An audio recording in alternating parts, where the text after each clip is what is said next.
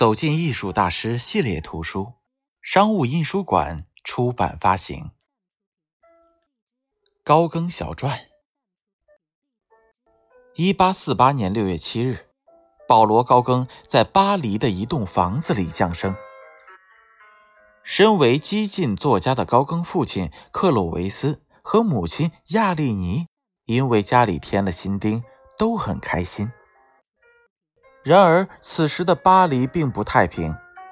在第二年，也就是1849年，高更刚满一岁时，路易波拿巴上台，大肆迫害激进人士。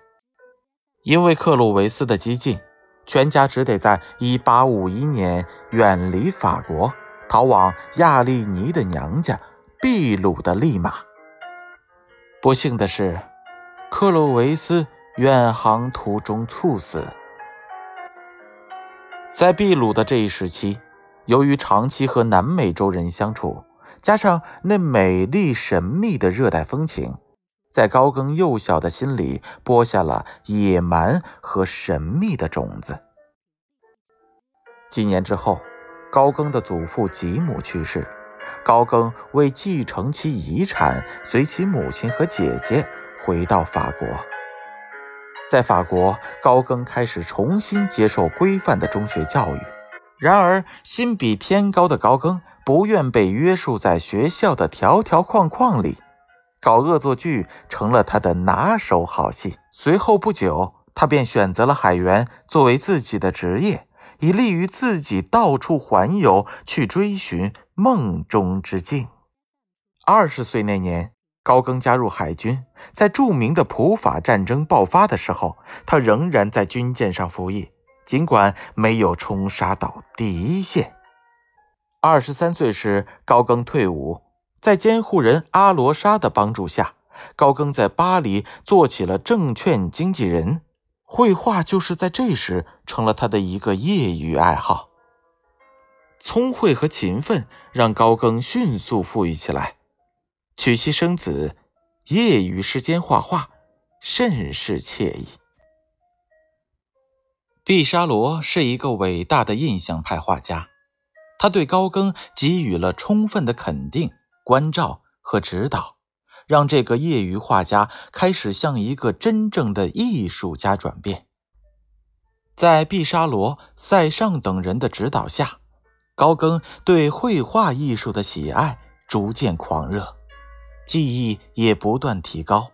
此时，妻子梅特苏菲对他的狂热还尚能容忍。一八八三年，法国金融业集体崩溃，于是高更借机坚决辞去了证券交易所的工作，开始专心进行绘画创作。失去了经济基础的高更一家迅速贫困，被迫到处搬家。最后，全家移居到梅特的娘家，丹麦的哥本哈根。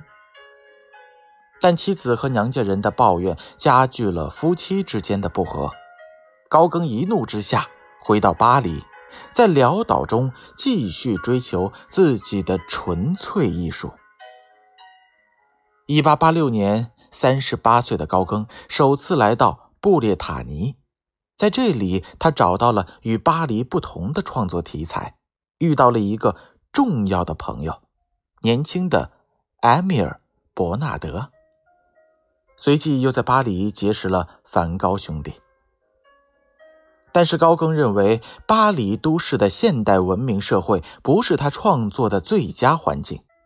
一年，他经历坎坷磨难，先后到达巴拿马和马提尼克岛。画风开始出现重大转变。回到法国后，在布列塔尼，高更有了第一批忠实的追随者，他的画风也摆脱了印象主义的桎梏，走向综合主义。高更于1888年10月到法国南部的阿尔，与梵高共同创作生活。在大约六十天的时间里，两人的冲突越来越激烈，诱发了梵高的精神疾病。梵高以戈尔表达自己的不满。无趣的高更重新回到巴黎。一八九一年，在德加等人的支持下，高更决定前往远在太平洋南部的塔希提岛，追求自己的艺术。在塔希提，他找到了当地的一个少女做他的情人兼模特。塔希提淳朴的原始民风让高更感动，神秘的宗教让他感到好奇，美丽的热带风物让他有了一种远离故土、重又回归的感觉。但是第一次塔希提之行，高更还是有诸多的不适应，比如。水土不服和身体条件变差，这让他在不满两年的时候就只得拖着病恹恹的身体回到了法国，顺便接受了第二份遗产馈赠，让自己的经济状况得到暂时的改善。对于第一次塔希提之旅，高更着手起草《诺亚诺亚手稿》，对该地进行了美丽的回忆。和歌颂。然而不幸的是，高更在巴黎遇到了性感的爪哇女子安娜。为了安娜，他的腿骨被布列塔尼的渔夫打断，从此残疾终身。而安娜却在高更养伤期间趁机溜回巴黎，还卷走了高更的财物。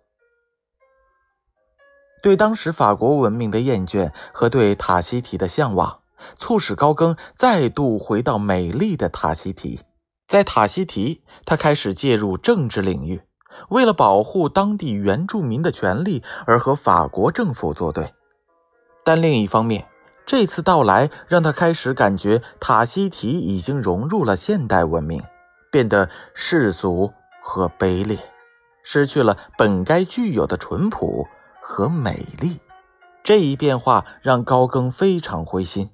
他在画面上进行的抱怨开始变成经常的事情。让高更更为悲痛的是，在此期间，他最心爱的女儿亚丽妮得肺炎死去。绝望中的高更创作了大话：“我们从哪里来？我们是谁？我们到哪里去？”之后，他在精神极端苦闷之下服了大量的砒霜自杀，幸亏后来被抢救了过来。